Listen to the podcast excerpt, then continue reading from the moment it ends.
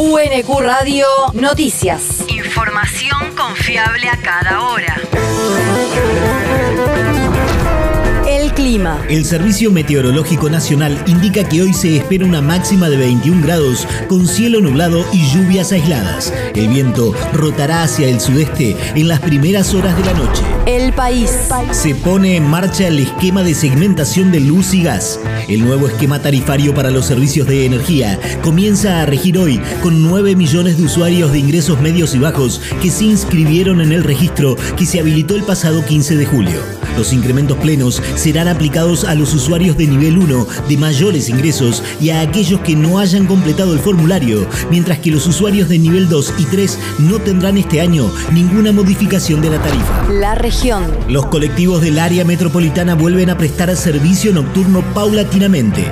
Las empresas que llevaron adelante un lockout patronal durante las últimas dos semanas se comprometieron a comenzar a regularizar el servicio nocturno luego de que el Ministerio de Transporte presentara un cronograma de pagos para normalizar una deuda de aproximadamente 11 mil millones de pesos. Desde la cartera aseguraron que la deuda representa menos de un mes y forma parte de los compromisos que debe abonar la ciudad de Buenos Aires. También aclararon que se mantienen en pie las actas labradas por no prestación de servicios que al día de hoy suman un monto de 20 millones de pesos. El territorio. El Parque Industrial La Bernalesa realiza mejoras para alojar más pymes. Se encararon distintas obras de infraestructura tendientes a mejorar los espacios comunes y de las unidades funcionales del predio, donde se alojan las distintas empresas que allí operan.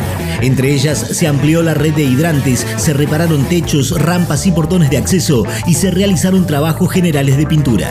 Leonardo Wagner, director del Parque Industrial, indicó que la mejora continua es uno de los pilares de su plan de negocios. El mundo. Encarcelaron a la cuñada del presidente de Perú.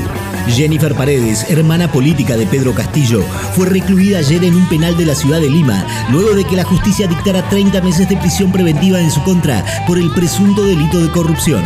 La fiscalía actuante sostiene que Paredes y el intendente de Anguía de la provincia de Chota, José Medina, son presuntos miembros de una organización que se dedicaba a la concesión de obras públicas a empresas privadas a cambio de sobornos, aprovechándose de las influencias políticas de sus integrantes. La universidad. Se presenta según pasan los años. Hoy a las 18 horas se realizará el lanzamiento del programa en el auditorio Nicolás Casulo de la Universidad Nacional de Quilmes, con la conducción de Mariano Hamilton y Mariano del Mazo. Además, la bienvenida contará con la participación de Alejandra Rodríguez, historiadora y directora de la Maestría en Historia Pública y Divulgación de la Historia. El programa Según pasan los años, eh, que se lanza en nuestra universidad este jueves, Alejandra Rodríguez. es una apuesta a rememorar, conocer, debatir procesos históricos a partir del visionado de algunos fragmentos audiovisuales.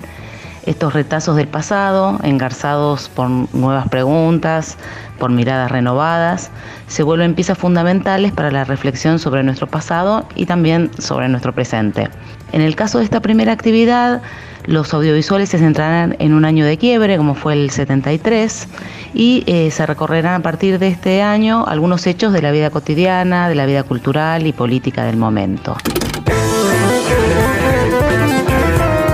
Actividad, organizada por el Programa de Cultura y el Instituto Cultural de la Provincia de Buenos Aires, contará además con la participación de la presidenta del organismo, Florencia Seintut, la intendenta de Quilmes, Mayra Mendoza, y el rector de la Universidad Nacional de Quilmes, Alfredo Alfonso. El deporte. Pablo Prigioni es el nuevo entrenador de la selección argentina de básquet.